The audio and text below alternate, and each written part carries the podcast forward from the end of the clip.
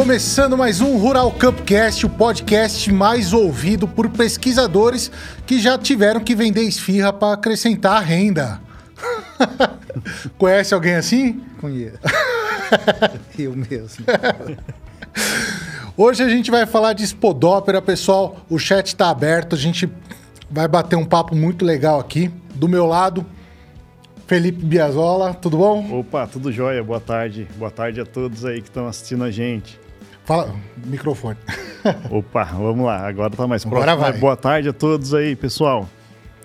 Hoje ah, é um, um programa muito legal aqui. A gente está recebendo o, o professor Fernando Valicente, que é doutor em entomologia, pesquisador da Embrapa Milho e Sorgo, professor da UFLA, membro da CTNBio e membro da FAO. E um monte de prêmio aí que também a gente vai ficar o podcast todo falando.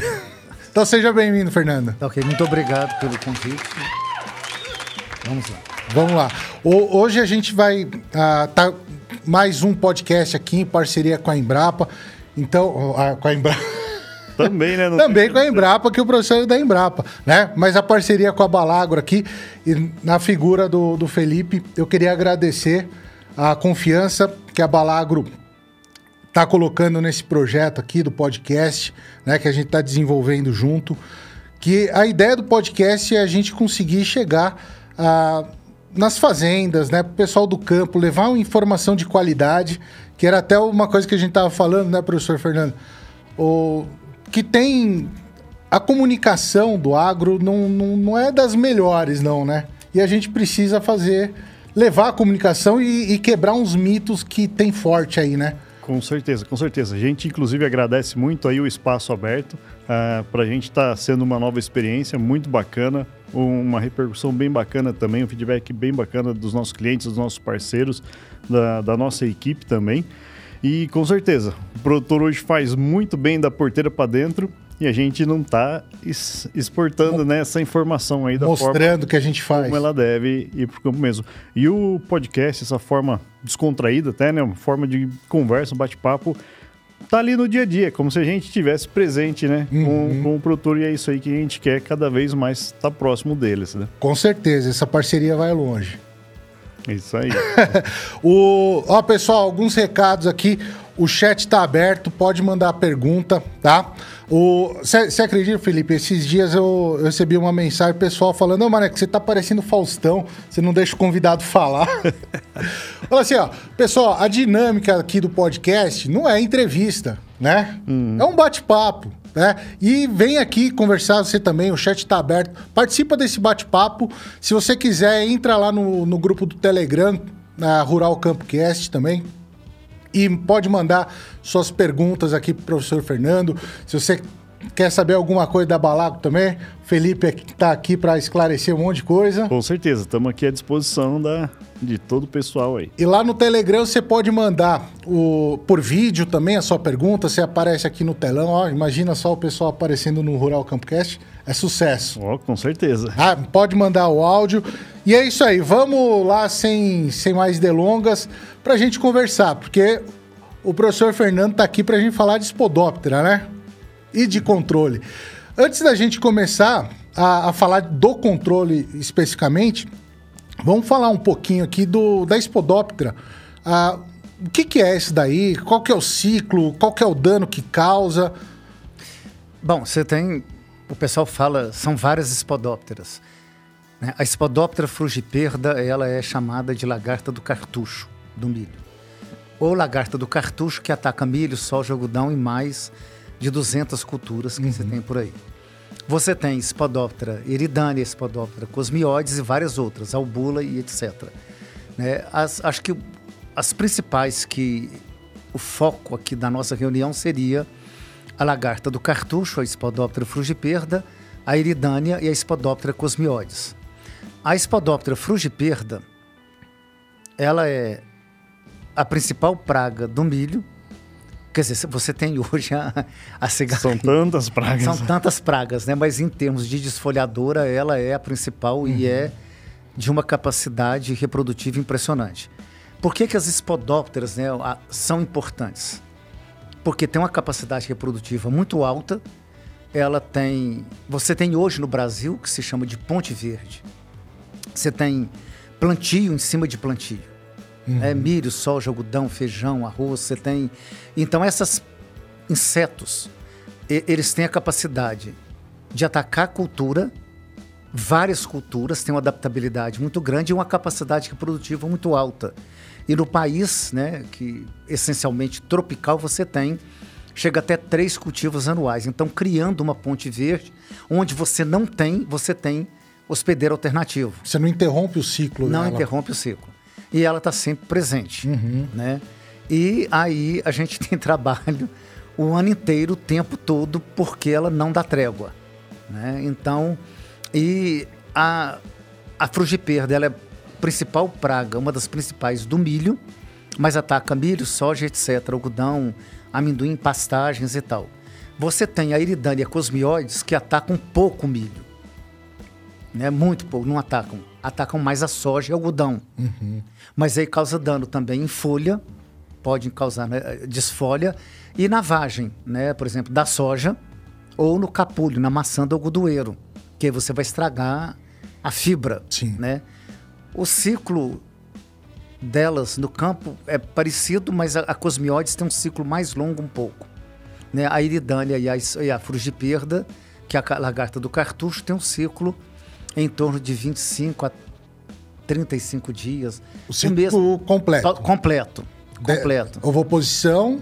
Você tem ovo, né? Lagarta, a pupa, o adulto tem cópula, coloca o ovo e assim fecha o ciclo. Tá. Né? Você começa de novo. Hum. E esse tipo, e esse ciclo, no laboratório, a gente tenta fazer a mesma coisa para que você tenha o ciclo do campo, para que você possa testar esses produtos biológicos, né? Uhum. Então, mas é bem aproximado. A cosmióide que é um pouco mais longo, que pode chegar a 40 dias. Mas a capacidade de dano, né, de estrago, é muito alta pela capacidade reprodutiva desses insetos. Né? O, o, a, a, pensando no ciclo, assim, só para a gente entender um pouco, não é tanto minha praia, hum. a, a postura, onde que é feita? Assim, se a gente pensar é, deve ser diferente para cada. Depende da coisa, mas pra... normalmente é folha. Uhum. Aí depende da localização, o, o, inseto ele tenta proteger. Né? Por exemplo, você, não, você pode ter na folha, mas você vai ter numa, numa posição mais de sombra. Tá. Porque duas da tarde, pegando o sol, você vai ressecar uhum. esse, esses ovos. A mesma coisa, raramente você vê muita lagarta meio-dia. Na soja você ainda pode ver no bacheiro ali, né? Ah. Embaixo ali, uhum. protegido. No milho vai ficar dentro do cartucho ou na parte de baixo. Daí que vem o nome lagarto do cartucho. Do cartucho, né? é, exatamente. A, a, a, lagarta vai se alimentar, quando for virar a pulpa, a, vai pro é solo, solo, né? Então tem uma parte do ciclo dela que é no é. solo. Hum, exato. E aí, no caso, você tem uma variação, né? no laboratório a gente controla muito bem. Por exemplo, você tem ovos da Spodoptera, da lagarta do cartucho eles duram, vamos supor, eles demoram quatro dias em média para eclosão. Se você quer acelerar, você coloca, por exemplo, a 28 graus. Se você quer retardar, você coloca na geladeira a 4 graus. Mas não demora muito tempo mais. Uhum. Entendeu? Mas você pode controlar. Agora, no campo, com um, uma temperatura dessa, é meio. é em torno de três dias. Você tem a eclosão, por exemplo, de lagartas da. Da pulpa para o adulto. Não, Não do, do, ovo para lagarta. ovo para lagarta. Agora, a pupa ela vai em torno de 7, 10, 11 dias, depende uhum. da temperatura. Porque a pupa, no caso, ela é uma metamorfose completa, né? Você tem que toda lagarta vai virar ou borboleta ou mariposa, né? Uhum. Então você vai ter o casulo, aquela pupa, e aquela pupa você tem a, a transformação de toda o inseto em adulto, que é uma mariposa. Uhum. E nesse caso, só o sistema nervoso que permanece ali dentro. O resto tem um rearranjo. Né? Então, a pupa é o ponto da transformação da lagarta. A lagarta, quando ela está na fase final de lagarta, é que ela causa muita, muito dano, destruição. Porque ela tem que alimentar muito para armazenar energia para virar pupa, para virar uhum. a mariposa. E daí que causa essa dor de cabeça a absurda de cabeça que, total. que ela é, é a, a, principal aí do. É. E o tá. pessoal vê lagartas grandes, assim, chega a 2 centímetros, né? São uhum. lagartas uhum. bem grandes, mas ela tem que alimentar para armazenar energia. E a gente tem que controlar. Tem, tem alguma característica para o pessoal distinguir com outra lagarta, espodóptera? Tem. Você Qual tem. que é a característica assim, chave para... A frugiperda, você tem um Y invertido na cabeça. Tá. A eridânia, ela tem aqueles pontos alaranjados, é, né? Tem a faixa que não chega, é, que até, não o chega até, o final da cabeça, né? Durante, é, da cabeça Pelo dela. abdômen dela, né? Não chega até, é. até o final. É. E a cosmioides, ela é bem mais escura, que eu vejo assim lá no laboratório. Ela Cosmiode tem... é o que o pessoal chama de lagarta preta do, da a soja ali? preta, é. É, isso? Bem, ela é bem escura. Uhum. E, mas ela consome mais. Só que... É, mas a, a frugiperda é mais fácil, né? E a ah. iridânia, porque ela tem uma faixa que não chega na, uhum. na cabeça. Agora, a, a, a frugiperda ela, do cartucho, ela tem um Y. E a frugiperda é a principal ali, entre... É. Ou, ou não, não daria para falar isso? Na soja, acho que todas são Ainda assim, a gente, a gente, tem encontrado muito, né? Frugiperda, principalmente aí, é, como desfolhadora, né? Então acho que é, é, o principal dano que a gente acaba observando aí. Ah, na, no milho, com certeza, né? É a frugiperda que a gente vê também aí no campo. Ela é a principal, né? Agora, a gente também tem visto danos muito, muito agressivos em estruturas é, reprodutivas, né? da, da eridânia, principalmente na cultura de soja. Hum. E quando a gente tem no momento onde a cultura passa por reprodutivo, a gente tem visto mais a frequência dela também a campo, né? Uhum. Porque no caso, se você planta, né, você tem soja transgênica. Uhum. A soja transgênica que você tem hoje é a que tem o gene de bacilos que é CRIM1C. Essa proteína protege contra a falsa medideira e anticárcia mas não protege contra o complexo espodóptero. Então ela vem com força e ataca essas fases tá. reprodutivas. Né, e não controla o espodóptero. É uma proteína mais fraca, por assim dizer, para controlar o espodóptero. Então ela vem com força total também na soja. Uhum. Né? A, da, a... Quando, quando a gente fala de, desse ciclo, a gente é, falou 20 dias para completar tudo ali? 35, 25, 28, 20, 35, tá. por aí, é, depende. O, o, e e a gente é, não consegue interromper esse ciclo com, com manejo, porque ela vai pegar outras plantas, né? Também. Sério. Oi? Se você aplicar o produto lá no começo, você tem que monitorar. Sim, não, mas eu digo assim, a, a, de interromper a sua cultura, por exemplo, você não plantar mais milho, ah, né? fazer o, o um, como um se fosse um vazio, né? é, um, né? Porque a, a gente tinha comentado até antes de ligar as câmeras aqui que ela pode ir até para uma planta invasora ali, né? com certeza. É um inseto polífago, né? Então polífago ele... é adaptabilidade. E eu estava tentando lembrar essa palavra. É. Polífago. Você tem, eu acho que, que a, o produtor, né, o cara que está lá na fazenda, ele vê claramente a adaptabilidade. Você tem vários ciclos por ano. Então a adaptação é muito grande. A gente adapta. Uhum. Com mais água, menos água, falta de energia, apagão. Então você imagina um inseto que tem lá 10 ciclos por ano. Se adapta a adaptação rápido. é muito grande. Ele tem gosto, palatabilidade. Por, vou te dar um exemplo. Se a gente pega um copinho desse aqui para criar um inseto. Então você pega um disco de folha e coloca uma proteína de bacilos, de BT, aqui dentro. Seca e coloca aqui dentro. Você coloca uma lagarta pequenininha. Essa proteína pode ter cheiro, gosto ou não. Uhum. A gente não sente. Você coloca a lagarta. Tem proteína que ela chega e começa a comer uhum. a folha. Tem proteína que você coloca, ela faz o diâmetro todinho. Quando chegar onde ela começou, ela sabe onde ela começou, ela não vai encontrar a folha sem a proteína, ela come. Então tem coisa que você tem uma repelência que poderia ser, por exemplo, no campo, mas quando você faz em cativeiro, que é em laboratório, uhum. ela roda todinha. Ela vê que ela não vai encontrar, ela come e ela morre.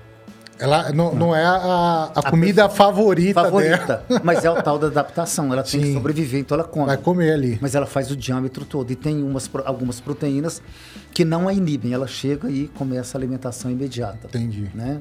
É, isso é muito importante, né? Porque o que a gente quer é que consiga consumir todas as proteínas que a gente aplica no campo, né? Ou que tenha não, com certeza. À, à disposição. E uma coisa que fica, né?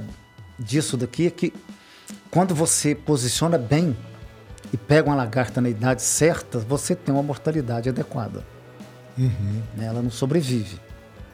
E é o que a gente quer no caso, né? Porque por mais que você controle, sempre está vindo lagarta. Né? Sempre está vindo de algum canto, de algum lugar, tem um hospedeiro da onde ela sai e vem para a cultura que você está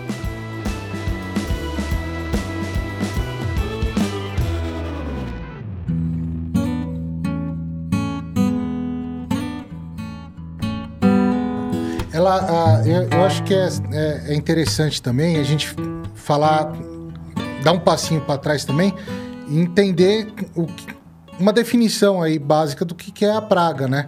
É, a gente encontrar uma lagarta lá vai ser uma praga, por exemplo? Não. Você quer falar, Felipe? Pode falar. Não, pode falar você. Porque assim, o inseto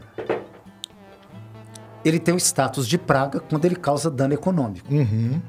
Porque o inseto pode estar ali. Você tem ali um inseto que ele não está causando dano econômico, é aquele que causa prejuízo para o seu bolso. Sim.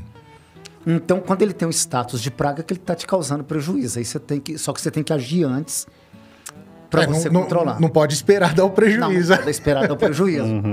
Agora, tem praga que você vê que é tão. Tudo isso depende muito do histórico da área e esse histórico vai. Por exemplo, a lagarta do cartucho, ela sempre ataca em algum ponto. Né? Na maioria dos locais onde você vai, né? Mato Grosso, você vai para oeste da Bahia, sul de Goiás, essas áreas de fronteira. Então, a gente marca um experimento, por exemplo, e a gente faz aplicação e você sempre vai encontrar lagarta. Porque você tem temperatura, tem uma planta é, verde, né? Tem, ela está palatável, ela está agradável para o inseto. E não adianta. Você vai ter ovos ali, vai ter. Ela vai atacar. Você o histórico não. A gente nunca enganou com o histórico. Tem histórico de ataque, você faz o. Que a gente monta, às vezes, experimenta em outras localidades sem ver a planta antes. E a gente nunca erra dependendo da região. Tem ataque de lagarta do cartucho, Se- se- sempre vai ter, então. sempre. Em áreas produtivas, né, onde Sim. a gente já vem com um, um plantio, um cultivo aí ao longo tempo, né, a praga tá ali, tá no ambiente, tá próxima, né, sempre vai ter, vai estar fazendo uma ponte verde em uma planta daninha, né, algum outro hospedeiro que, que possa ficar ali próximo, né. Das próprias culturas, hoje a gente está falando, né, soja, milho, soja, milho, essa sucessão, a gente sempre vai ter a praga ali, né, pensando no, no caso das espodópteras, disponível, né, alimento o tempo inteiro disponível ali para ela. Mas a- a, quantidade é importante também, né? Pra, então, a questão de fazer o, o monitoramento antes de sair aplicando qualquer que seja um produto para controlar, né? Como é, como é que é feito esse monitoramento da populacional aí da... Você pode. Você tem vários modos de fazer. Você pode marcar uma fileiras ali dentro da área, né? Metros lineares, 10 metros em, em várias partes do talhão. E realmente contar Puxa o microfone. e realmente contar a quantidade de lagarta que você encontra. Ou o dano na folha. Né? Porque, por exemplo, a soja você bate o pano. No milho você não bate pano. Mas você tem condição de ver o dano ali na folha. né? E aí você. Porque já aconteceu de eu chegar em área e o cara falar, não tem lagarta do cartucho. Aí eu agacho, marco 10 metros lineares e falo, tem 80% de ataque. Aí eu falo, isso aqui é ataque, ó. Você vê que a folha está levemente raspada. Ele falou, mas ela não comeu nada. Eu falo, mas o ciclo larval dela no campo é de 15 a 18 dias. Então você tem que pensar que um inseto que vive de 15 a 18 dias, nos últimos cinco dias ele vai alimentar o máximo. Então, se você tiver dúvida numa aplicação de uma quinta-feira para uma segunda, aplica na quinta. Porque quando você chega na segunda pode ser tarde. Porque o ciclo da lagarta é curto Sim. como lagarta. Tá certo? Então, esse ponto é, é crucial, mas aí a gente agacha e fica planta por planta. Mas você tem condição de acessar e ver né, o ataque real dessa lagarta em milho, por exemplo. Na soja você tem a facilidade, você pode bater o pano e contar a quantidade. Agora, o que eu quero te dizer é o seguinte: eu já marquei experimento no Mato Grosso, no sudoeste ali de Goiás, em Rio Verde, né, naquela região que é altamente produtiva. Em Patos de Minas a gente faz todo ano na sede da Agroceres. Uhum. E não tem erro. O cara marca e faz o experimento, planta o experimento, eu marco a viagem com antecedência, com sete, oito dias pós-germinação a gente chega, monta o experimento e não tem erro, tem lagarta. Nunca aconteceu, em 38 anos, de eu marcar um experimento em área produtiva e não ter lagarta. Pode até ser uhum. que aconteça. Sei lá, agora, já aconteceu excesso de chuva. Ou tem uma pressão mais baixa. Tem né? uma pressão mais baixa, mas de ficar sem lagarta, não. Agora, já aconteceu assim, 2019, final, antes da pandemia. Foi terrível, excesso de chuva em Minas. A gente esperava a chuva passar para poder fazer a aplicação. Hum. Aí você tem uma infestação um pouco menor, mas tinha lagarta. Uhum. Que tem histórico de lagarta. E só uma coisa que eu queria deixar para todo mundo, todos os ouvintes, né? Que tem planos de manejo biológico desses, de controle biológico dessas pragas, né? Lagarta do cartucho, a esses responsáveis técnicos por regiões, que seja Maracaju, Rondonópolis, Luiz Eduardo Magalhães na Bahia, Acreúna aqui no sul de Goiás, qualquer lugar, que essas, essas pessoas são importantíssimas para saber quando começa um ataque e o histórico da área. Eu mesmo, se ah, você vem fazer um experimento aqui em Palmas, ou você vem fazer um experimento aqui em é, Campo Verde, vou, mas eu, tenho, eu converso uhum. com o técnico antes. Uhum. Porque a gente tem ideia de quando ocorre, da temperatura, fatores, né, é, de, de, fatores de clima climáticos ali que são importantíssimos, importantíssimos. Mas você conversa com o técnico da região. Entendeu? Ele é uma peça importante para o posicionamento e controle dessas uhum. pragas. Né? É, pe pegar todo, todo esse histórico de clima, tudo, né? Tudo, tudo isso vai influenciar. Uhum. Que, é, que, é a base uhum. do, do, do MIP, do né? MIP. Isso.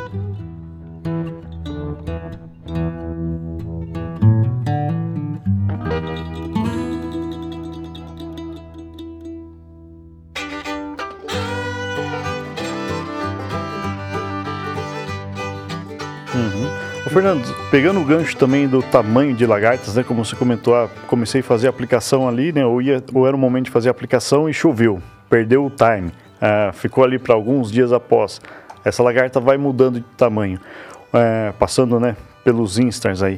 Um questionamento que a gente sempre recebe lá é assim: ah, por que, que a lagarta maior não, não controla, por exemplo, com o uso do BT, com o uso do Bacillus thuringiensis, por exemplo?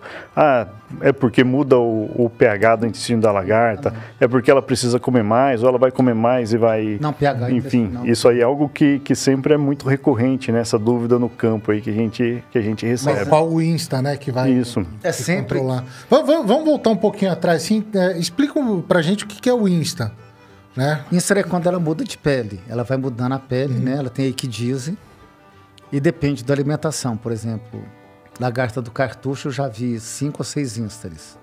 Seria o, o é tamanho, ela vai é. mudando tamanho, uhum. né? É. Essa e, questão. E quando ela, ela muda de tamanho. Sim. Agora, quando ela muda de pele, de equidise, ela fica muito clara. Então, ela passa seis horas, mais ou menos, uhum. sem alimentar. Agora, no caso, lembra do seguinte, nem tudo é perfeito. O produto biológico funciona.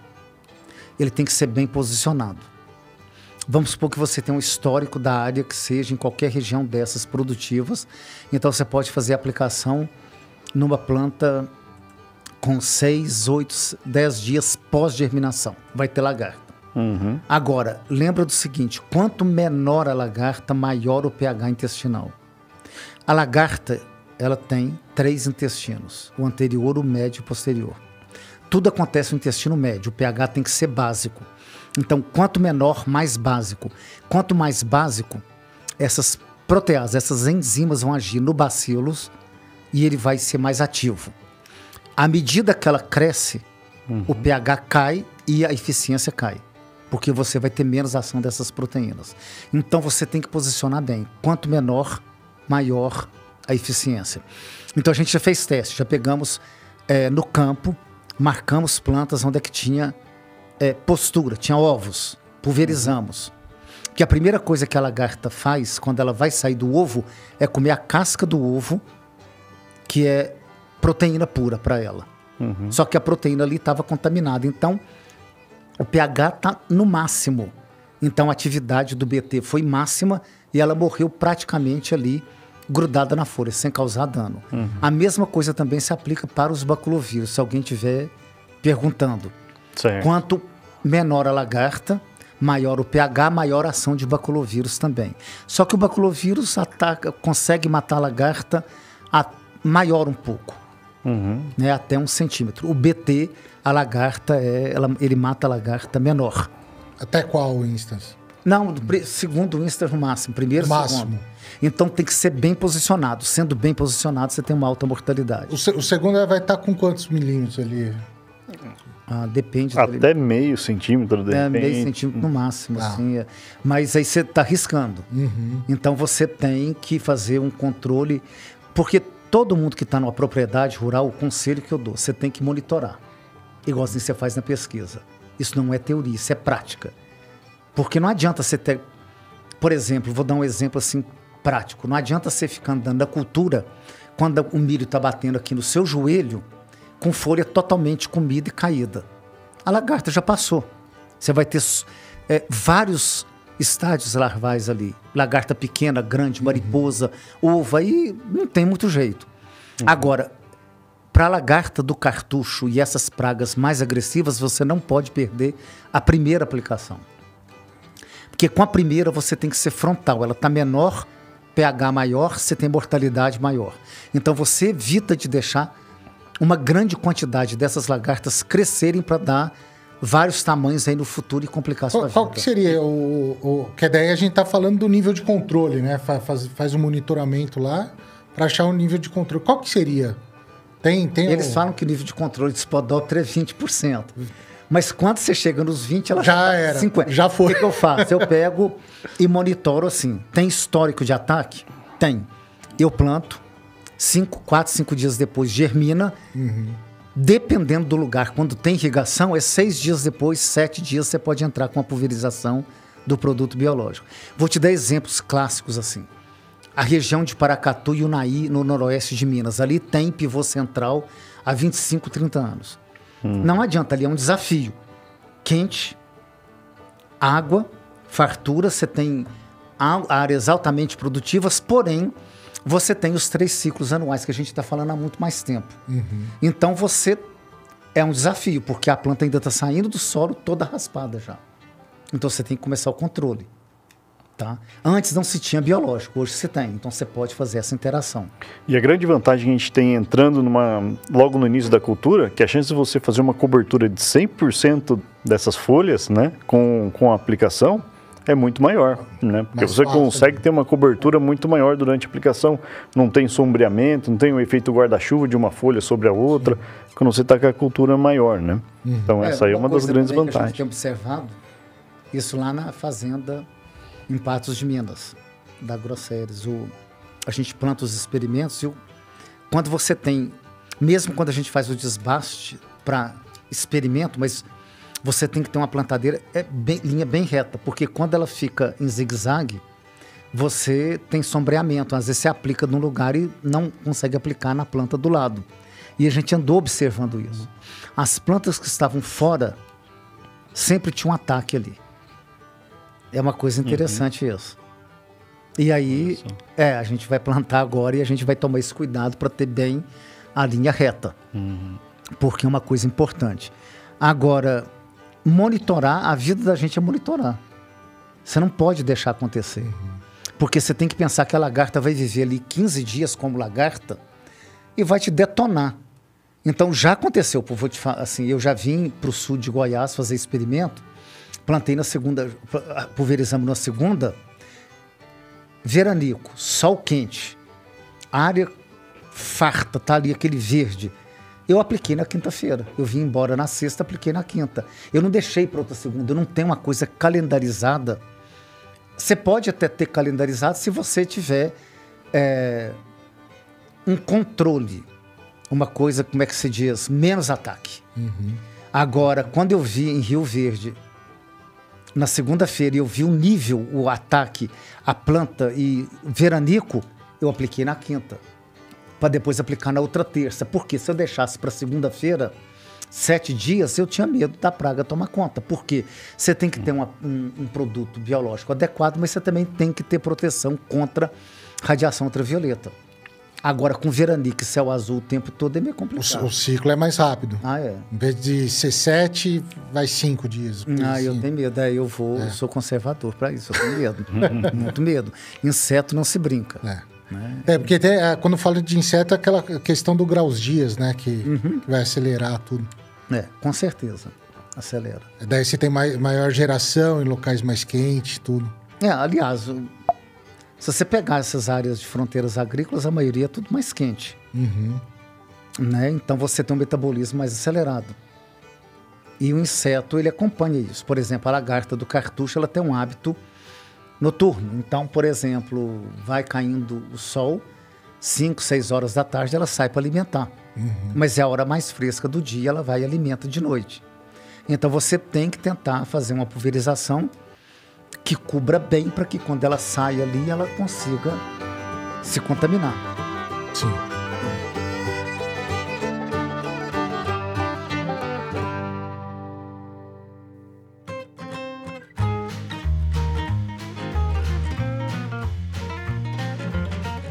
Falando dessa questão de temperatura, tudo que vai influenciar a lagarta, vai acabar também influenciando os organismos que, que a gente vai aplicar ali, por exemplo, o BT mesmo, né? Vai, vai acabar influenciando isso daí? Como é que. Principalmente no caso do BT, nosso grande é, ator principal ali são os cristais, né? São as proteínas que a gente tem dentro uhum. do produto. Então, lógico, todo produto sofre fotodegradação, isso aí não só o biológico, mas qualquer químico, tudo que a gente deixa, né? Até mais se a gente está falando sobre tomar sol, a gente, a é. gente toma sol, fica mais velho, né? Nossa, nossa validade já vai definhando mais. Mas é, é muito importante a gente tomar cuidado né, nesse momento de aplicação. Uh, e outra, o, uh, os produtos que a gente busca trabalhar e formular, também a gente já busca uh, associar com ferramentas que protejam mais o microorganismo dessa ação da radiação solar, por exemplo, né? então, lógico, você toma cuidado no momento de aplicação, faz um momento mais, mais no final da tarde, à noite, para ter essa melhor eficiência e também colocar no momento de, de alimentação da praga, né? Que é noturno, né? Noturno. Quando ela vai lá para cima é. alimentar. Ah, questão de aplicação em si, tecnologia de aplicação já vai ser muito melhor também. Então, uhum. tudo isso aí beneficia o manejo, beneficia uhum. o controle aí. Uhum. E essa, tanto a Balagro quanto a Embrapa, né? Qualquer empresa, você tem é, sempre uma parte que trabalha com proteção contra a radiação ultravioleta, para poder ter uma maior persistência no campo. Porque o ideal seria você ter sempre um tempo nublado, né, garoando ali, tranquilo e tal, você está molhando, mas você não está lavando a planta. Uhum. Porque você tem que trabalhar na formulação do produto. É, ter, ter, essas condições. é, seria ideal. Sempre faz não toda a diferença, né? É. E aí, no caso, você tem a, você tem que trabalhar com radiação ultravioleta A, B, C, você tem que testar esses produtos, né? Uhum. E tem que ter estabilidade em tempo de prateleira, né? que seria a validade do produto. Né? E formulação, no caso, é um ponto-chave para qualquer empresa para você ter sucesso nesse produto que vai para o mercado. Uhum. E agora, quando a gente faz experimento, tem hora que você não tem muito como. Você faz aplicação 10 da manhã antes das duas da tarde, mas ele vai passar por um período. Puxa o microfone. E ele vai passar por um período ali de meio-dia até três da tarde, onde é que você tem uma alta uhum. incidência de ultravioleta. Mas, paciência, a gente tenta também testar uhum. né, nesses produtos de laboratório. É, produtos contra que tenham ação contra a radiação ultravioleta, no caso, né? É, não adianta ter uma baita tecnologia, que nem o BT ali, e, e ser queimado no sol, vai. É, fez todo o processo de seleção do microorganismo, da cepa em si, né? Todo o trabalho de pesquisa que, puxa, foram quantos anos, né, trabalhando em cima disso, né, professor? Hum. Ah, e depois a gente também passou outros tantos anos desenvolvendo essa, uhum. essa formulação aí para poder levar com a melhor qualidade possível para o campo, sabendo que sempre a gente vai ter condição adversa. É. Né? Não é. não é só a cepa que está lá, né? Não, não é só a cepa. Não, é, ela tem, tem uma grandíssima importância, uma, né? Com certeza. É um ponto estratégico, né? A Balagro tem. a Embrapa também tem, são as formulações. Né? Toda forma, tudo que você trabalha hoje é formulação. Uhum. Só um adendo assim para acho que o público entender.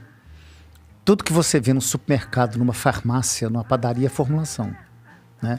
Então, por exemplo, você pega um uísque que tem diferença de gosto, ou ele mantém a padronização. Isso é formulação. Né? Você tem padarias que competem com salgados bons, mas ninguém te conta a formulação. A massa do tal é melhor, o pão do tal é melhor, a- tudo é formulação. Né? Você vai para uma farmácia e compra um xarope, é formulação. Você compra uma aspirina, é uma formulação diferente. Então, numa empresa né, como a Balagro, você tem formulação, que é o que dá a durabilidade e o tempo de prateleira, porque você precisa disso para registro. Né? Mas é o que te dá a garantia que o produto também vai ter estabilidade ao longo do tempo. Tá certo?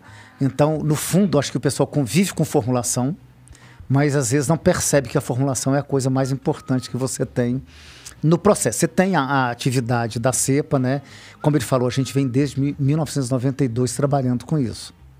Você tem então a atividade da cepa, você tem todo o a parte da pesquisa, mas você tem que ter uma boa formulação para garantir o tempo de prateleira, para que o produto seja vendido, usado, estocado na propriedade, em local adequado, né? Você você tem que evitar sol direto, né? É vendido com papel. Você tem cursos, né? De Toda a tecnologia. em embalagens, volta, é, né? porque você pode ter o papel laminado, você tem o papel laminado a vácuo e etc. Você tem a durabilidade desse produto, né, no- na prateleira.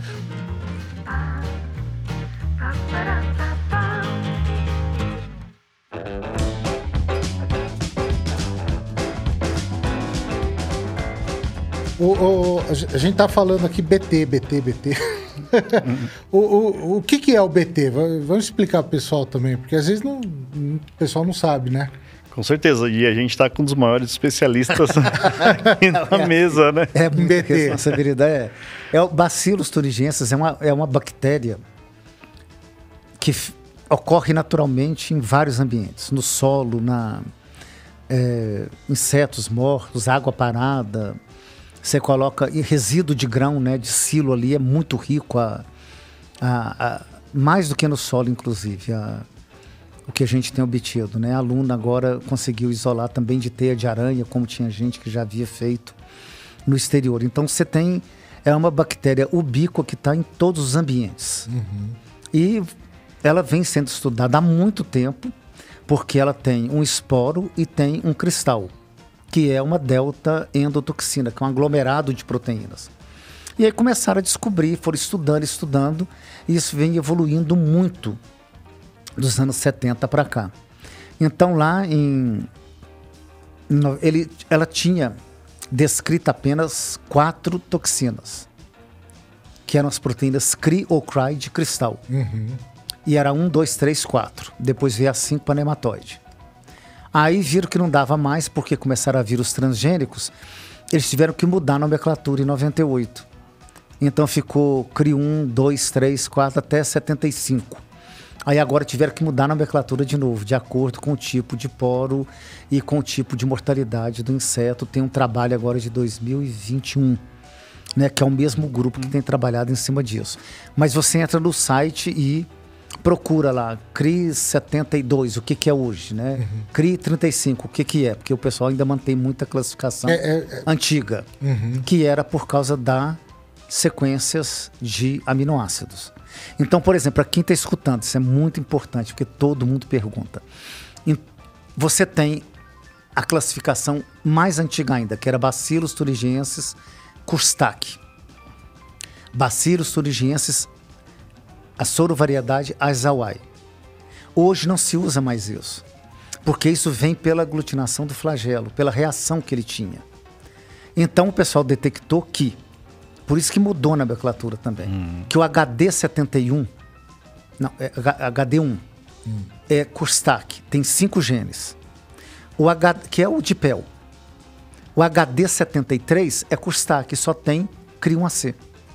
Então viram que a reação do antígeno era uma coisa e a composição de aminoácidos era outra. Uhum. Por isso que mudou na nomenclatura e ficou CRI 1, 2, 3, 4, que era muito mais importante a pessoa saber. Então, hoje, para o Ministério, foi o que eu passei para Balagro. A gente uhum. manda como é que foi feito o sequenciamento, manda os genes que foram encontrados, fotografia e não coloca subespécie. Aquela, o que é a subespécie antiga, tudo bem, mas ninguém mais faz isso hoje.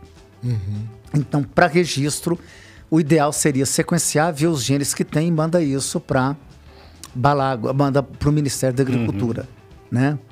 E é, é, esse, esses CRIs aí que vão, uh, eles são específicos para, por exemplo, não, não é minha praia de novo, uhum. o que eu sei, o pouco que eu sei. Uh, por exemplo, o Crustax, ele pegaria mais Lepidoptera. O, o israelense, né? Lógico, depende da cepa. Mosquito. O, é, mais Díptera, né? É, díptera. O, é, é isso daí? É essa diferença a antiga de cada é, cepa vai produzir? Mas hoje você tem por genes. Tá certo, o, o, o Crustax ele pegaria mais lagartas, né? Lá uhum. no começo. E os israelenses, dípteros, né? Os mosquitos. Só que como foi mudando, então você tem assim, CRI1, a classe geral. Ela mata lagarta tá? Ah. aí você tem, por exemplo, CRI2, mata-lagarta e mosquito. Tá? Então você então tem Crustax que, que ataca díptera. Pegaria, daria pra... Não, mas é o gene, não. Ah, tá. É gene. Agora ah. esquece o Crustax. Esquece, entendi, entendi. Esquece o Crustax. Já mudou. É, então uhum. você tem CRI5, que pega nematóide. Tá certo? CRI5, 6, etc. Aí você tem os que, CRI 3, né, que matam besouros, os coleópteros. Você tem 3, 7, 8 e por aí vai. Mas você tem, por exemplo, CRI 5 mata nematóide e mata verme humano. Uhum. Por isso que é uma bactéria rica, cara. Aí você tem CRI 5 que mata nematóide, mas mata formiga. Tá. São poucos os genes que matam formigas, tá? Mas você tem seis classes que matam células de câncer humano. Uhum. Até câncer humano. E você já tem trabalho publicado e tal. Então, você tem uma diversidade, mas hoje é classificado mais por genes. Entendeu? Uhum. Então, tipo assim, você pega a VIP3, que deu origem ao milho víptera, mata lagarta, lepidóptero. Uhum. E VIP1 e 2, que eu, até onde eu saiba, são binárias. Você vai matar, por exemplo, outra. Você pode matar coleóptero, besouros. Uhum. Né? Então, você tem esse tipo de. O 4 parece que tem já clonagem com alguma coisa, porque muda também essa classificação. Tem hora que ela entra e sai. Tá. Né? Então. Daí, a, esse CRI, então, assim, a, quanto mais CRIs, mais, maior o, o, espectro, o espectro ali de ação, é, que a gente de ação né? Sim. Você tem, por exemplo, CRI um A, um AB, um AC, um AD, um B, um C, um D. Então, quanto mais você tem isso numa cepa, numa lá dentro da bactéria, maior a quantidade de proteína aglomerada naquele cristal. Tá. Né? No caso do a cera, você tem duas cepas. Uhum. E elas têm genes complementares, proteínas complementares. Né? Então, você vai ter uma grande diversidade de proteínas para poder atacar os insetos. Ah. Né? Por, por, isso que é, é, essa tecnologia do acera ela está sendo sucesso aí, né? Então não está usando. Com certeza, é. Foi esse aí um dos objetivos, né, da, da nossa parceria em si, da pesquisa, né, que, que toda foi desenvolvida. Quando apresentaram as cepas para a gente, a gente estudou a, a ação dela em diferentes alvos, né, em diferentes pragas aí. E desde a, quando iniciou esse trabalho aí, que foi em 2014, né? A gente já imaginava, já, já se tinha esses indícios, né, de que a Spodoptera seria um grande problema, né? Uhum. Já, já teríamos essa dificuldade de manejo de Spodoptera. Então, nosso foco principal foi em cima do manejo de Spodopteras. Né? Então, selecionamos essas duas cepas que têm alta eficiência, né? apresentam algumas proteínas aí muito interessantes para as spodópteras uh, e complementar também para outros insetos, né? Outras, uh, outras lagartas mesmo, assim como outras ordens de insetos, como a gente tem, tem observado. Tem alguns trabalhos aí sendo conduzidos também. Então é um produto muito amplo, Fantástico, né? Fantástico, para ajudar o agricultor, né? Isso, com certeza. E o apelo principal, né? Pensando na Spodoptera, na, no lagar do cartucho do milho, né? Grande dificuldade que a gente tem aí do manejo, assim como em outras culturas, como é o caso da soja. Uhum. É, como o professor comentou, o caso da soja, hoje a gente tem uh, três materiais diferentes, né? Que, que apresentam aí uh, os eventos de, de BT. Né? Tem uma, um material com uma única, é, uma única proteína, uma, um outro material com três proteínas, o outro com duas, uh, mas todos eles têm baixa uh, atividade ou quase nada em cima da, da Spodoptera. E aí o, o objetivo foi a gente trabalhar né, essa ferramenta, o Acera, em cima do complexo de Spodopteras, né? Uhum. Uh, pensando nesse gap de manejo que a gente tem hoje, né? Pensando em associar ao manejo químico, isso aí é uma grande importância que a gente tem dentro desse produto, né? Também que é o manejo de resistência dos insetos aos inseticidas, né? A gente está trabalhando com um modo de ação diferente, né? Em diferentes sítios de atuação e com é, um ingrediente ativo diferente de outros produtos que a gente tem aí no mercado também. Fantástico. Pessoal, quiser mais informação do Acera, Ué, só contatar nossa equipe toda aí, que estão todos craques. Hoje de manhã mesmo a gente fez uma rodada de treinamento Sim. com parte da equipe, né? O, pessoal vê, às, vezes, o, o boneco aqui, e daí eles ficam pedindo, ô, oh, boneco da cera, não sei o que, me manda aí. e daí tem, tem, assim, tem algum algum brinde hoje aqui? Porque no outro lá você liberou uns kitzinhos, né? Puxa vida, eu ia falar que ele ia de brinde dependendo da quantidade de litros que o, que o cliente comprasse. Ah, vai ser assim então. O que, que você acha? Não, mas pode ser, como tem, como tem é, pessoal aqui que não é produtor também, né, participando aí, vamos liberar então um sorteio também. Vamos fazer um sorteio de um, de um kit aí? Vamos, que vamos que vai fazer. no kit dessa vez? Temos o boné. Ali no expositor está com canivete também, né? Então vamos fazer um canivete, um boné e um aqui, e um canivete. Boné e canivete da Balagro. Como é que a gente faz então? Aqui, ó. Vamos, vamos lá, vou mostrar direitinho aí, ó. Porque senão vão falar, não, não foi esse aí que você mostrou. Mais para trás aqui, ó, para focar. Aí. É. Isso aí, ó. Deixa eu abrir aqui também. Tá. Vamos fazer um sorteio pelo Instagram, daquela forma como você. Que, que nem da outra vez lá, né? Isso. Então vamos fazer o seguinte, pessoal.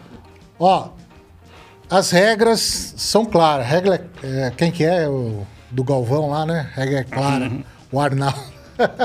Ó, a, entra lá no, no Instagram, Balagro Oficial, tá? Segue, tem que estar tá seguindo. Não, não adianta. Quem não estiver seguindo não vai participar do sorteio. Segue a Balagro Oficial. Aí tem a, a última postagem. Não sei se é a última também, porque não sei se postaram alguma coisa depois. Hum. Mas é o seguinte: vai na capa, naquela capinha ali do. Na, a gente chama de thumbnail, né? Do, do podcast, desse podcast, falando do, do complexo Podóptera. E comenta lá se você já teve problema com o Spodoptera, não teve, como é que você conseguiu resolver também esses problemas, ah, se foi satisfatório, não foi, enfim. Comenta lá, bota o seu relato no comentário que daí você já está participando do, do sorteio. Quantos kits? Perfeito, são cinco kits, né? Kit? Cinco? Cinco. Então beleza, vai cinco. Então, ó, pessoal, segue a Balagro Oficial lá no Instagram. Certo? Perfeito, isso aí. Maravilha. Um, um, outro recadinho aqui, que o Fernando falou do que tem a CRI, CRI 5, que pode, talvez, controlar a formiga, né? É isso? Sim, não, controla. Controla, né? 5 a C1. É, tem a, sub, tem a subclasse dele. É só, só, só, um recadinho pro pessoal, ó. Já que a gente falou de formiga, uma forma de controle, lembrando aqui, ó, dia 23 vai ter Rural Campcast com a Ana Eugênia, que é diretora do Instituto Biológico, especialista em formigas cortadeiras. E a gente vai bater um papo muito bacana sobre isso. Tá? Então fica o convite aí já. Muito pertinente. Não é?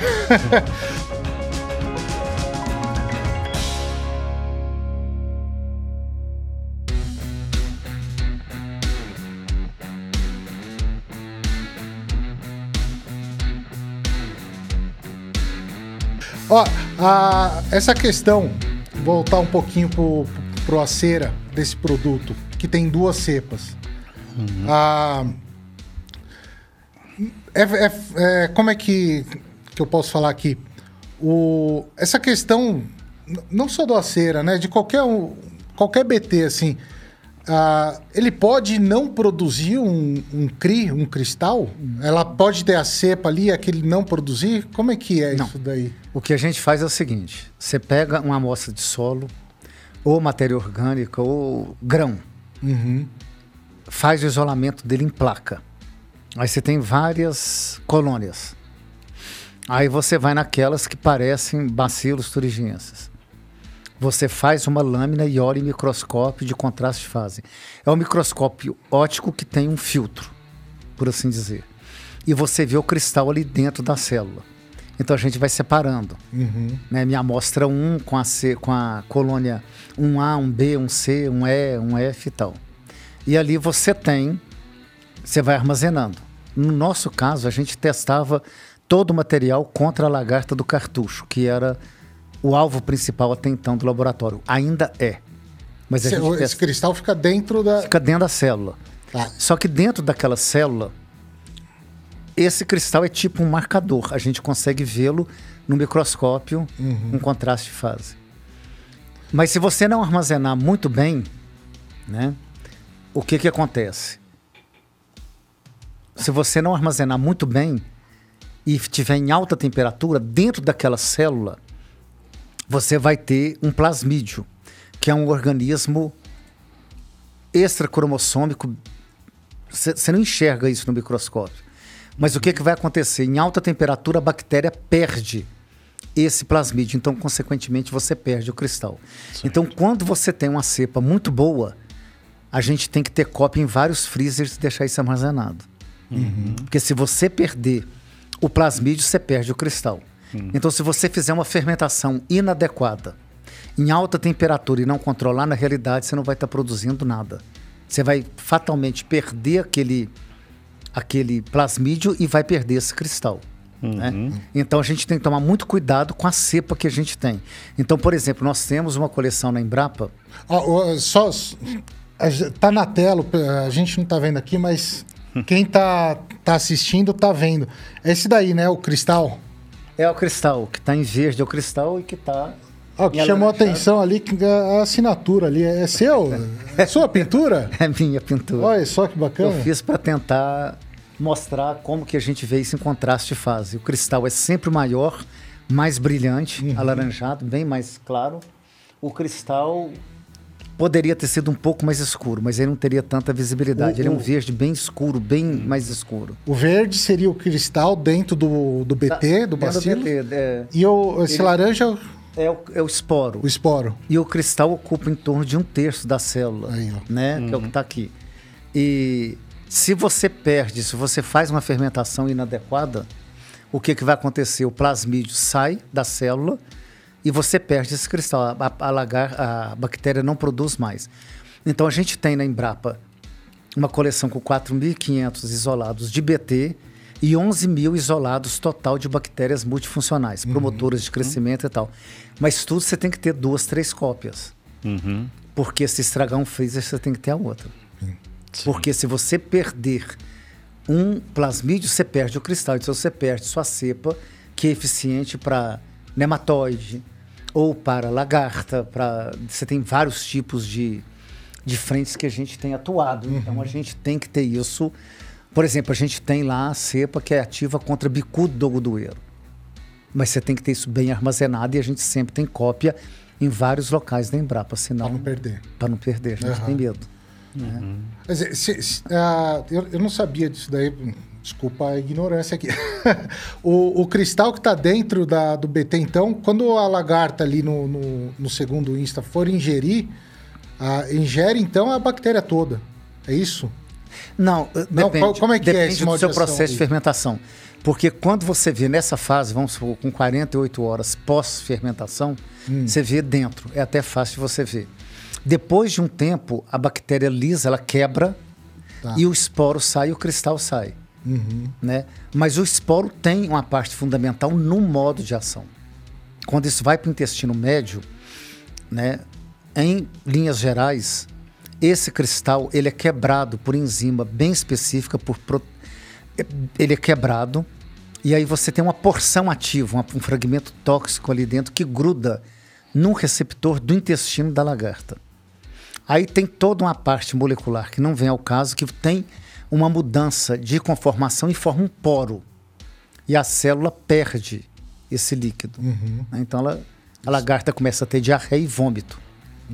Tá? Vai, vai rasgar ali o intestino, como se é. fosse, né? E a- só que aí o esporo entra, né, para dentro da, porque a lagarta tem um tubo, né? Uhum. E ela começa a circular e, a lagar, e o esporo começa a germinar e mata a lagarta e vai a cada duas horas você tem, que é progressão geométrica, né? Então você vai ter a morte da lagarta por septicemia. Tá. Então o esporo tem uma fun... porque vai crescer o esporo, vai crescer uma, uma outra célula com esporo cristal e vai lisando, e vai quebrando e vai saindo. Em linhas gerais seria isso. Agora, tem pessoas, tem público, tem pesquisadores renomados que estudam os receptores, como que é feito isso, como que é feita a mudança, né? Como é que é feito esse poro. Isso é muito importante, porque a pessoa passa a entender a resistência no campo, tá? Tá. Tem trabalhos, né, bem aprofundados Então, nessa área. então, o- é, os produtos não são só os cristais ali. Quando É faz a aplicação, Esporo e o cristal. tá, tá, tá tudo junto ali. Então, é, já é um produto vivo, né? Vivo, é totalmente vivo. Sim. E tem que ser mantido vivo para ter o tempo de prateleira que a gente falou. E uma coisa importante né, eh, no armazenamento é manter esse material vivo, Uhum. ativo, né, de preferência em local mais seco, né, sem sol direto, né? Você não tem por que deixar isso tomar sol. Mas o esporo, né, tem trabalho que relata que a suspensão que tem 1% de esporo aumenta a mortalidade em 60%. Porque a, a- a multiplicação dele é rápida e vai gerando mais células. Sim. Né? E a gente tem né, nessa coleção muito material bom. A Balagro pegou dois dos melhores, que são duas cepas, né? Um 641, um 644. E essas cepas são produzidas separadamente e formuladas e depois misturadas. Que é o acero. Que é o Isso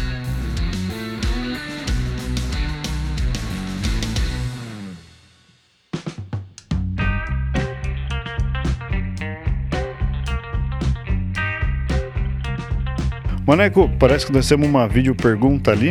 Opa, É, pode pôr aí. Possivelmente deve estar deve estar relacionada ao tema aí. Olá, boa tarde. Meu nome é Ezi, eu sou gerente de portfólio na Balagro. Nós estamos aqui assistindo a live da Rural Campcast em parceria com a Balagro.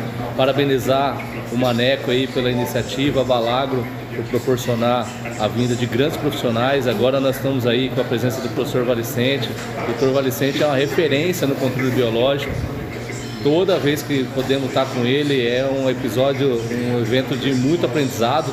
Estamos aqui com as regionais de São Paulo e Minas Gerais, numa reunião regional, todo mundo assistindo, tanto o Fábio aqui, nosso desenvolvimento de mercado, pessoal lá no fundo, ó, todo mundo assistindo, mandando um abração aí pro Dr. Valicente. E temos uma pergunta aqui, né, uma pergunta que é cotidiana do campo. Nosso DM Fábio que está atendendo as regionais aí de São Paulo e Minas Gerais, vai fazer essa pergunta que é algo bem comum aí aos produtores rurais. Professor, gostaria que o professor respondesse uma pergunta corriqueira aí. Normalmente o pessoal fala, milho BT, é necessário fazer a aplicação do acera no caso desse, de- dessa, desse milho? Abraço a todos, abraço Felipe, abraço Maneco, um bom evento aí, estamos parabéns, estamos acompanhando aqui, ó. Até maravilha. mais. Tchau. É isso aí, Ó, equipe engajada. Um abraço aí pra todo mundo aí da balada. Valeu, aí. pessoal. Valeu pela pergunta. Obrigado pela pergunta, mas é bem- Toda vez tem E essa, aí, né? e agora? E agora? Não, porque tem aquela velha história de que tem gente, há pessoas que têm medo de fazer a aplicação de um produto BT em cima de um milho BT. A academia, professores, pesquisadores, a gente conversa e tem especialistas que trabalham com essa parte do da formação dos poros, da resistência e tudo mais, né? Todo mundo endossa a aplicação, por quê? Você pega um produto igualzinho o acera, você tem várias, mais de 15 proteínas diferentes atuando ali. Quando você tem um transgênico, normalmente você vai ter uma proteína quebrada, truncada. Ela vai estar. Você vai pegar, por exemplo, um gene. Você tem um tamanho do gene grande. Para você fazer uma clonagem disso no milho, por exemplo, na soja, você usa, no caso de CRI1, 1820 pares. Você vai cortar isso, você vai usar muito pouco perto do tamanho do gene. E tem que transformar é, essa proteína sem mudar a conformação, sem mudar os aminoácidos, para poder clonar. Aí você vai ter a planta transgênica, você vai ter o milho BT, você vai ter a soja intacta e etc. Mas isso você vai ter uma ou duas proteínas sendo expressas e cortadas. Elas são constitutivas? São, elas são expressas constantemente. Porém, é muito diferente de você ter 15, 17, a 18, a 20 proteínas inteiras atuando ali. Você não tem uma e, variedade. Ali. É, então a academia, ela recomenda a aplicação, ela não é contra a aplicação, pelo fato de que se você tem uma planta transgênica, por exemplo, com CRI 1AC, e você tem no, acera, como você tem CRI, mais CRI, outros CRIs diferentes, e VIP, então você vai ter diferentes modos de ação. Então você não teria o porquê não aplicar. É recomendável, pode aplicar e a gente endossa esse tipo de controle. Uhum. É uma coisa a mais. Se você quiser ainda misturar a cera com o baculovírus que está no mercado, pode misturar e aplicar no milho BT e na soja BT. Vai favorecer até a manutenção da vai tecnologia. a manutenção de tudo que você vai ter mais modo de ação, coisas diferentes ali no intestino da lagarta e que não e que são coisas modos diferentes. Hum. Você vai preservar isso, então pode ficar tranquilo e aplicar. Que, daí eu volto é a questão do, do MIP, né? Não é uma tecnologia não, só que vai usar, é o, é o, uso de várias ali, né? Várias é. questões. Exato. Como é que tá o chat aí? Nós temos aqui uma questão, né? O Jonathan é, ele fala que trabalha com orquídeas sob controle de, de pragas. Ele tem a dúvida de como conseguiria controlar contarínia com algum biológico em Denfal. Contarínia, pelo que eu pesquisei aqui, é um díptero, né? É díptero. Uhum. Contarina, por exemplo, a sorgícula tá, era a mosca do sorgo. Isso. Que é parente da Russian Fly, que é a principal praga do trigo nos Estados Unidos. Uhum. Que ela realmente vai acabando, dizimando e a indústria de panificação cai muito com a contarínia. No caso lá é Russian Fly, no caso é... Mas a contarínia ataca qual, qualquer espécie. Assim, eu não tenho... Da, da orquídea ali. É. Ó, como é que ele chama? Jonathan, né? A gente uhum. tem um produto... É, a gente, eu tenho uma pesquisa junto com uma aluna de doutorado que tá, ela foi minha aluna de mestrado, está fazendo doutorado na Fiocruz. E a gente está com uma cepa que mata dip, que mata mosquito. É questão de testar para contarínia, uhum. porque a gente está testando contra é, outros tipos de mosquitos. Mas eu acho que deve matar por causa do modo de ação. É uma para o futuro agora breve a gente tem. Ah, o que a gente estava tendo a intenção de fazer com a Fiocruz é alguma coisa em termos de pastilhas para matar agentes de saúde pública, vetores, né? né? É, vetores, tipo dengue, né? Aedes e tal. Mas é uma coisa a ser testada. Agora, uhum. eu não sabia que Contarina atacava orquídea, né? Para mim é uma surpresa. Interessante, né? É. Uhum. Mas... É, é, Jonas, né? O Jonathan. Jonatas. O...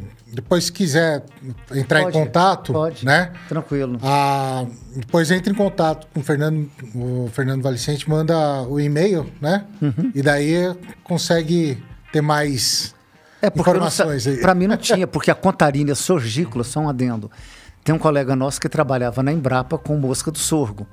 Uhum. Lá quando uhum. ele veio dos Estados Unidos em 85, 86, sei lá. Uhum. E aí a contarínia foi sumindo. Ela não tem mais no Brasil a mosca do sorgo, que a gente saiba. E ele parou de trabalhar com isso e foi trabalhar com outra coisa até aposentar. Então, para mim, é uma surpresa ter contarínia, por exemplo, na na orquídea. orquídea uhum. Aí tem que ter a criação. É questão de testar, é. mas a gente tem genes, né, proteínas que possam atuar contra. Pa passa, passa seu e-mail lá da, da Embrapa lá pro pessoal. Meu e-mail é fácil. Fernando, tudo minúsculo. Fernando.valicente, arroba embrapa.br. Maravilha. Daí o pessoal não, manda lá. Não tem com. Embrapa.br. .br. Só. Então, não, não, não coloca o com aí, pessoal. Não, porque não é comercial. Certo. Sabendo aí, bom, quanto às lagartas de desfolhadoras, aí a gente já tem bastante conhecimento, né? Só que uma dúvida do pessoal é com relação ao lagartos que atacam o sistema radicular, Nossa. né? Ou então Enfim, tem muito aí. E não só lagartos, né? Mas também, por exemplo, os corós, né? Se coró é, um- é sempre é, um- é um- uma grande dificuldade de manejo, né? De repente a gente tem alguma, algum conhecimento aí sobre o manejo deles. Praga que ataca a raiz é sempre mais complicado. Tá certo?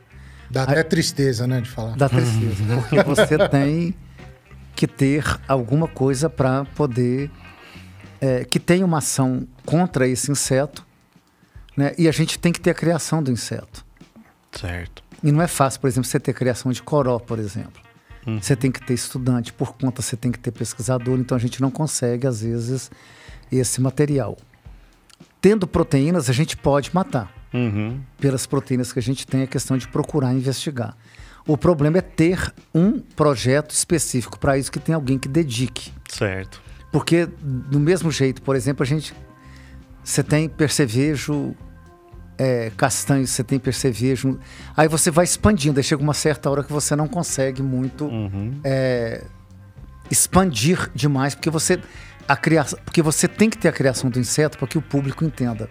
Ele tem que ser sadio para que você possa testá-lo em laboratório e ter o resultado, mata ou não mata. E aí você vai estratificando sua pesquisa.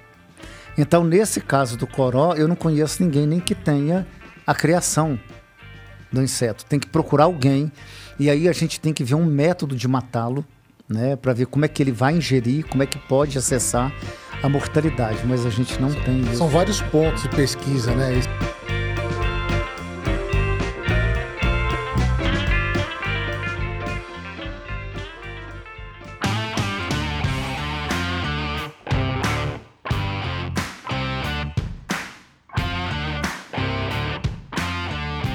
Muitas vezes o pessoal que está ouvindo a gente acaba não entendendo como é que funciona essa parte de pesquisa. Então vamos Como lá. é complicado, né? Muito. Se tudo fosse lagarta, seria ótimo. Porque ela mastiga, tem um aparelho bucal mastigador, ela ingere a folha, você contaminou a folha, você acessa mais fácil. Aí você começa a ter problema. Você tem besouros, né? Os coleópteros. Você tem aparelho bucal mastigador, ele também mastiga, fica tranquilo, mas você tem que ter alguns algumas detalhes especiais de experimento. Aí vem os percevejos.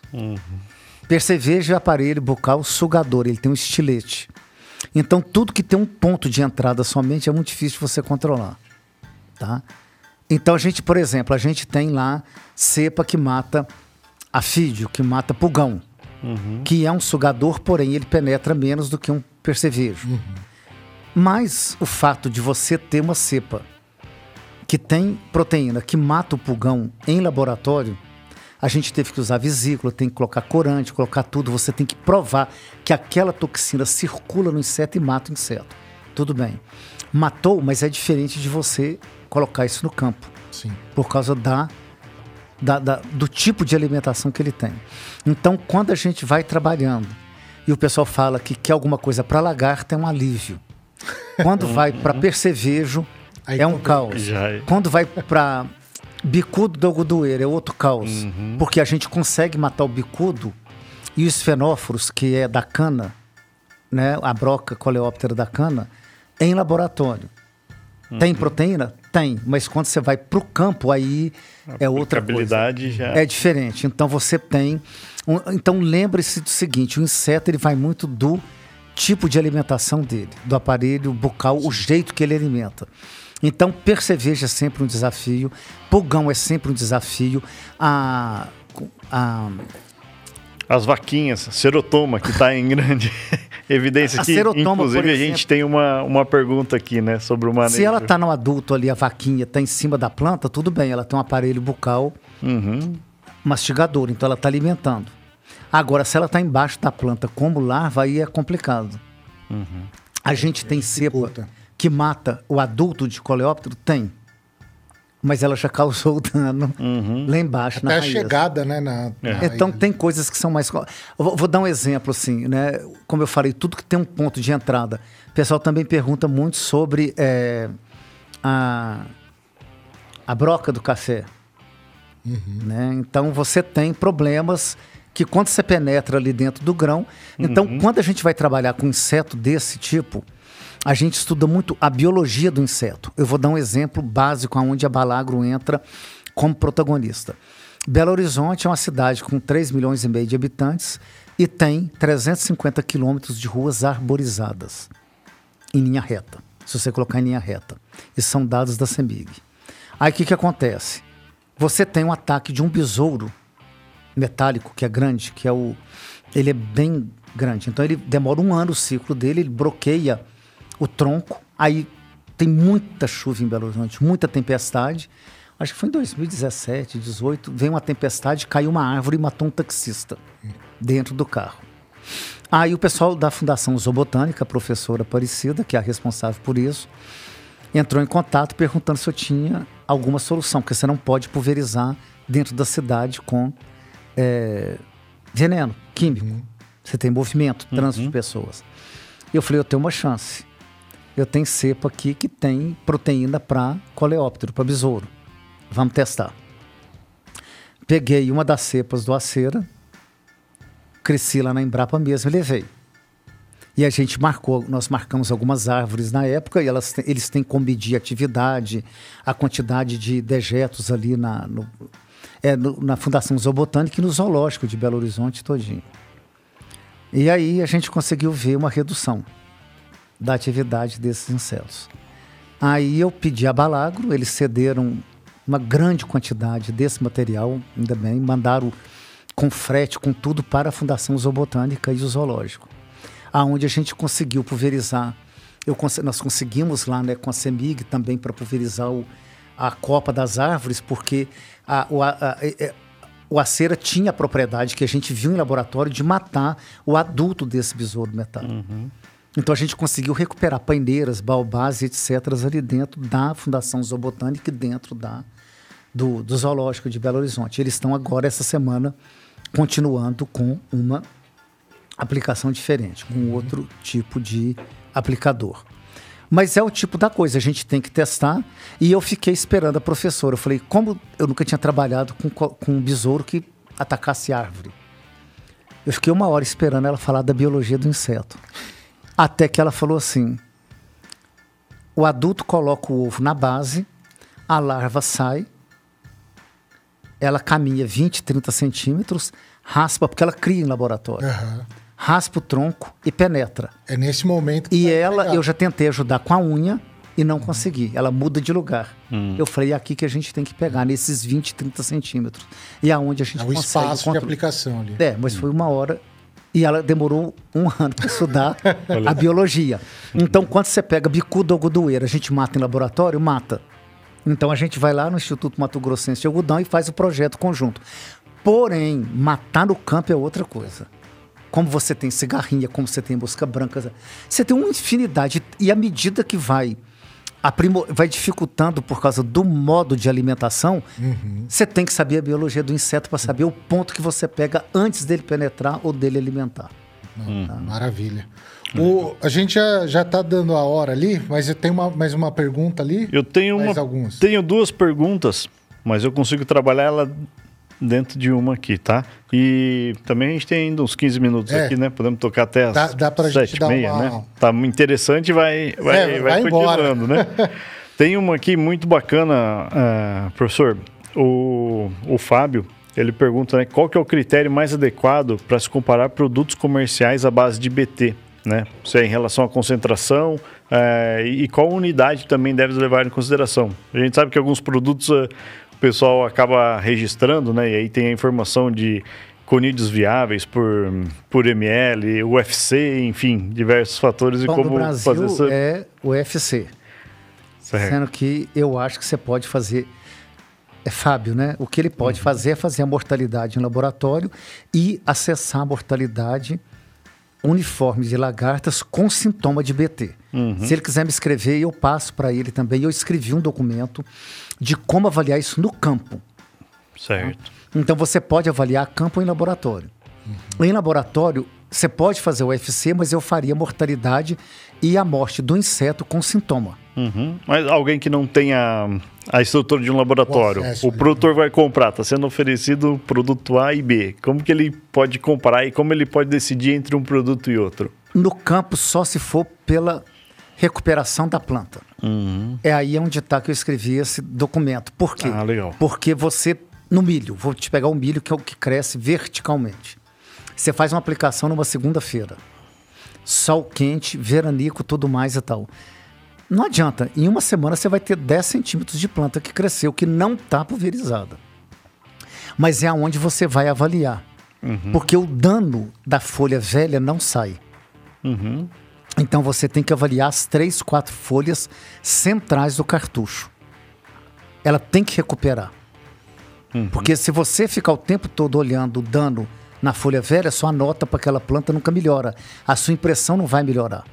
Então a pessoa vai ter que fazer, no caso da, no caso da soja, ela vai ter que ter folículo novo, sem ataque. No caso do milho, a parte, as três, quatro folhas centrais, sem ataque ali no cartucho. É aonde você vê a eficiência Certo. do produto. Né? Agora, lembra, dano de folha velha não sai. A lagarta comeu, isso é igualzinho cicatriz, ficou. Certo. Tá certo? Legal. E aproveitando, tem mais uma pergunta da Ana Paula, né, que ela pede como é que é o mecanismo de ação né, das diferentes proteínas no intestino médio das lagartas. Né? Se todas as proteínas, né, todos os genes que a gente tem ali, se eles agem do- ao mesmo tempo ou se existe alguma diferenciação. Tem diferença sim. Tem pessoas que trabalham com. Tem um pesquisador espanhol, dois, né? Um fica na Espanha e o outro fica no. Acho que Tennessee, Rurato Fuentes. Eles têm. Você tem que ter os anticorpos para ver. Porque vo- você tem aquele modelo de chave e fechadura para poder encaixar. Então você tem, cria um AB, cria um AC, cria- o pessoal vai Isso, estudando isso é a proteína e o receptor do intestino. e o receptor Do intestino da lagarta. É. Certo. Mas ali para você, mas nem sempre você falar cria um AB tem afinidade com o receptor do cria um AC. Uhum. Às vezes eu já vi lá nos esquemas dele que o cria um F que está mais longe tem mais afinidade às vezes com o cria um AB, por exemplo. Certo. Então depende, pode atuar, mas você vai ter receptores específicos ali. Uhum. Agora, de todos, nem todos são estudados. Certo. Você tem receptores e a cada dia o pessoal descobre mais. Você tem caderina, fosfatase alcalina e por aí vai. Então você tem que ter paciência estudando e procurar. Por exemplo, tem proteínas excelentes, né? Para eu já mandei e-mail para o cara lá do o Crickmore que faz a, a classificação e pergunta assim tal coisa, tal proteína. Ele falou, Fernando, isso aí não tem. Arruma um estudante de mestrado ou de doutorado Tá e tem que um- estudar. tá aí um projeto. Pô, Tá aí um projeto, porque você tem uma demanda, mas tem hora que você também não sabe de todos. Por exemplo, você não tem é, estudo é, tão apurado para modo de ação em besouro, em coleóptero. Né? Então você tem essas coisas mais. é, tem que ser estudado, você tem que ter alguém, vai dissecar para fazer isso passo a passo. N- nem todas essas proteínas são tão estudadas. A mais comum é cria um AB, cria um F, cria um AC. Mas, por exemplo, você tem cria um E, você tem, por exemplo, cria um C. Você tem, às vezes, as resistências, mas você não tem, às vezes, um modo de ação tão específico.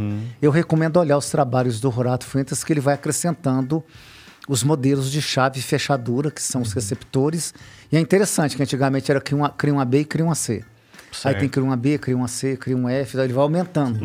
Mas é a pesquisa dele, então ele te dá mais respostas. Mas não são tão grandes a- a- a- o que é estudado, Certo. que é muito trabalhoso, é uma parte molecular muito arrojada que tem que ser feita.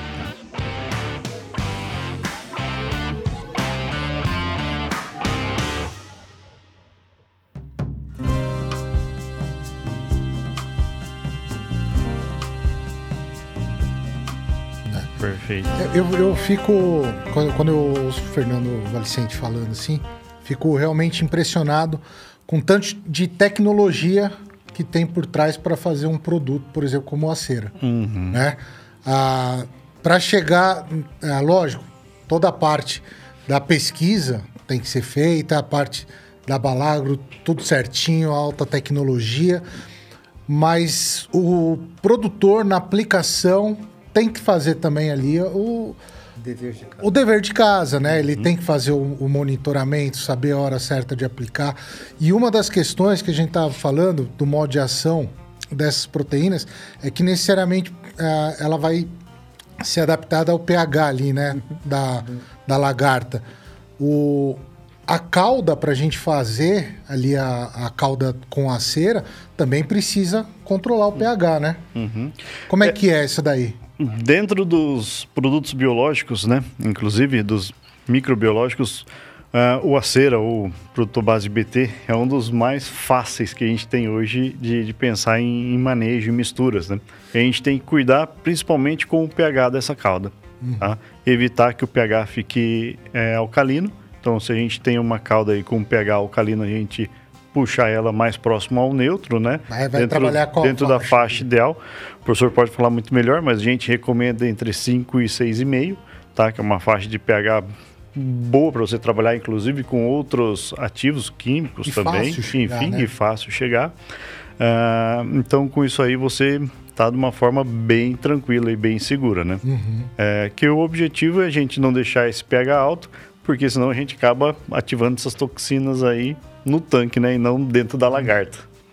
Que ela É, porque que eu- ativada lá, dentro dela. Sim, com certeza. Agora tem assim, a, quando a gente repassa uma cepa, né, que você tem um produto do calibre do acera, a gente testa antes a estabilidade na fermentação, né, no sistema de produção. A gente tem uma formulação básica, né? Eles têm a formulação deles, né? Tudo é segredo industrial. E a gente, por exemplo, a cera, né? A maioria dos produtos biológicos, né? Tem, fungicidas não. Quando você tem fungo, né? Betarrhizium, bovéria, É diferente. aí é diferente. Mas você tem, por exemplo, a cera, na maioria das vezes, né? Todo produto biológico que a gente tem, a gente recomenda aplicar com um, um espalhante. Né? Então, assim, tem gente que às vezes, porque se aplica químico com espalhante. O acero a gente testou com alguns produtos químicos, ele vai bem. Entendeu? Então não teria problema da mistura no tanque.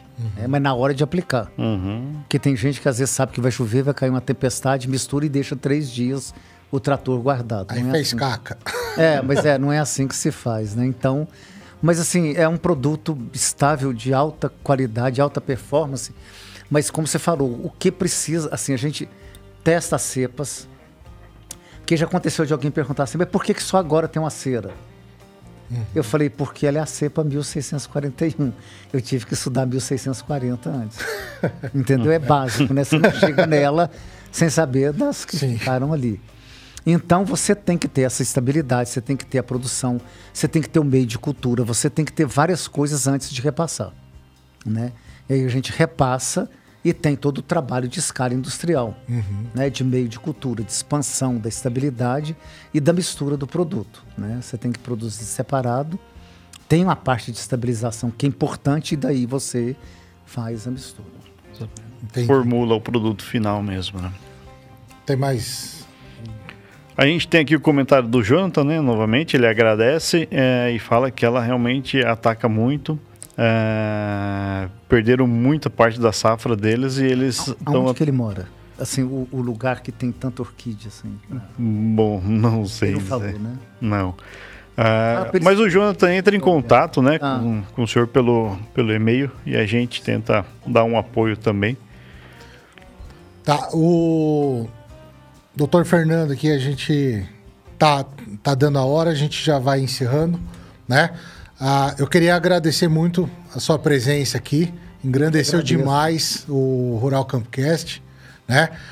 Obrigado, Felipe, ah, e todo o pessoal da Balagro aí pela, pela oportunidade da gente estar fazendo esse projeto junto. De, é um projeto de extensão, né? Da gente levar a informação com uma maior facilidade, porque aqui a gente tem um alcance, não vamos ficar de fazenda em fazenda, né? Opa, com certeza, né? Então, muito obrigado aí, a Balagro. Opa, eu agradeço em nome da companhia, agradeço o professor também pela disponibilidade em estar aqui presente com a gente, a, a abertura do espaço aqui também, né, por, pelo Rural Campcast, é algo muito importante para a gente também estar envolvido nesse projeto. É, cara, eu sou muito feliz, né, por fazer parte disso aí. O, o pessoal até brinca que eu tenho um bordão, né, fala, "Pô, como é que eu vou falar depois dessas, desses pesquisadores, né? Então, eu já tive grandes é, outras oportunidades de estar junto com o professor Fernando, assim como o professor Sérgio Mazaro, né, que a gente teve aí 15 dias atrás. Cara, para mim é sempre um grande aprendizado, né? Qualquer bate-papo vira uma aula com eles. Não, é, e é bom demais, né? Porque é, demais. É, é um bate-papo descontraído também, gostou, Fernando? Eu gostei, queria agradecer a oportunidade. A gente vai, a gente aprende também, sempre, uhum. né? Muito.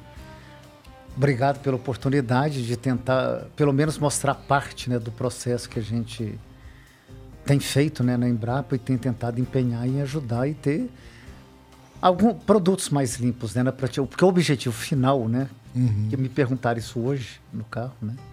Eu uhum. trabalho há 38 anos com produto biológico. Eu sou muito ruim de químico. O químico eu só uso em algumas misturas para poder atender manejo, né? O manejo que às vezes a pessoa tem uma área muito grande e ele não consegue aplicar tudo num dia, claro, dois, três, quatro dias, 15 dias. Mas é todo mundo quer um, uma mesa com produtos mais limpos. E eu acho que a gente Sim. tem que tentar produzir alguma coisa para o uhum. futuro onde a gente tenha uma coisa realmente mais saudável, né? ter menos resíduo ali. Com Obrigado certeza. pela oportunidade, foi muito bom. O rede social, e-mail, quer deixar aí? Meu e-mail. Que agora tá aprendendo a mexer no Instagram aí, vai virar blogueiro, né? Instagram eu só olho alguma coisa. Se quiser mandar, eu respondo. LinkedIn eu respondo. Tem muita gente que entra em contato, né? Qual que é? LinkedIn? Ferna... Fernando Valicente, acho que é ah. meu nome completo, é Ercos Valicente. E tem o e-mail também, que alguém pode, o Jonathan pode entrar em contato porque realmente para mim é uma surpresa. Uhum. Porque há muito tempo eu não uhum. escutava contarina, que eu só conhecia contarina surgícola, do sorgo. Certo. Mas é uma surpresa. Mas a gente tem proteína, mas como eu falei, você tem que ter a criação do inseto, você tem que ter a criação do inseto sadio, a produção dele, o ciclo dele tem que ser próximo ao do campo para que você possa testar. Uhum. Então você tem vários Sim. fatores aí, né? Mas é um prazer tentar atender e surpresa que a gente está vendo, a gente aprende também. Então manda um e-mail aí pro, pro doutor Fernando que vai ter um prazer de responder Com aí. Certeza. Novas pesquisas aparecerão. Sim, Pessoal, alguns recados aqui. Se você tá afim do, do kit Balagro, é isso? Isso aí. Entra lá no Instagram Balagro Oficial. Vai lá no post aqui do. no último post do, do podcast onde tá a foto de nós três lá, uhum. né? Tão bonito naquela foto, né? Estamos sempre bonitos, né? Estamos sempre bonito. Meu cabelo tava mais isso. aí vai lá, coloca lá nos comentários ah, uma, um relato aí que você teve aí, uma história com a Spodoptera, forma de que você conseguiu controlar, ou se você não conseguiu controlar, e daí você já está participando do sorteio, né? O que, que vai no kit? Vamos o boné e o canivete. E o canivete. É isso aí, então, pessoal. O, um agradecimento para todo mundo que participou da nossa live. Muito obrigado, Felipe. Obrigado. Pessoal que está interessado aí no saber um pouco mais, não só da Balagro, mais dos produtos ali. Como é que faz aí para entrar em contato com vocês? Excelente. A gente pode acessar nossas redes sociais, né? Tem o Balagro Oficial pelo, pelo Instagram, Balagro, acho que é Balagro, né? No Facebook, enfim, aqui pelo próprio canal do YouTube mesmo. Ah, nosso site, que é balagro.com.br, a gente tem lá um ícone de para com QR Code para ter um acesso direto, né, via WhatsApp também, né? Ali a nossa equipe pode dar todo o apoio e o direcionamento para a região de, de atuação, para a região onde o pessoal está, para ter um, uma visita do cliente, para ter um direcionamento para um Cê, canal de Vocês atendem o Brasil todo? O Brasil inteiro, Paraguai, estamos começando aí na Bolívia, expandindo para outros maravilha para outros continentes também. Isso é bom demais, né? Levando esse, os biológicos aí para demais para tudo quanto é lado. É isso Ó, aí. pessoal, ah, então a gente tem o próximo Rural Campcast, dia 23, com a doutora Ana Eugênia, diretora lá do Instituto Biológico. Aí dia 9. Dia 9 estamos de volta. Vai estar tá aí de novo, né? Estaremos quem de que, novo. Quem que a gente vai receber dia 9 de março? Com a Cláudia Dias Arieira. Maravilha, especialista em nematóide. Isso aí, muito manjando muito, né, de controle biológico de nematóides. Tem muita experiência para trazer aí para gente muita, muita informação boa. Maravilhoso. E dia 23 de março daí vai ter Rural Campcast para a gente falar sobre produção integrada de morango, tá? Assiste aí que vai estar tá muito legal. Acompanha nossa agenda no, no Instagram, arroba Manecozago, que sempre tra a gente traz aqui para o pessoal muita informação bacana. E em março, agora que eu me toquei, ó, março vai ter a Cláudia. E a, a, a gente vai falar de morango também. É, vai só. É o mês das mulheres, né? É o mês das mulheres. A gente só vai trazer aí, mulher excelente. então para falar. Certo, certo. Muito bom. E os marmanjos aqui também. ah, mas de convidado só mulher. Então é isso aí, pessoal. Muito obrigado pela presença de todo mundo. Muito obrigado, doutor Fernando, Felipe. Muito obrigado. Podemos encerrar? Vamos lá. Não esquece de deixar o like e compartilha a nossa live aí. Valeu, pessoal. Valeu, pessoal. Um grande abraço. Aqui, ó. Tchau.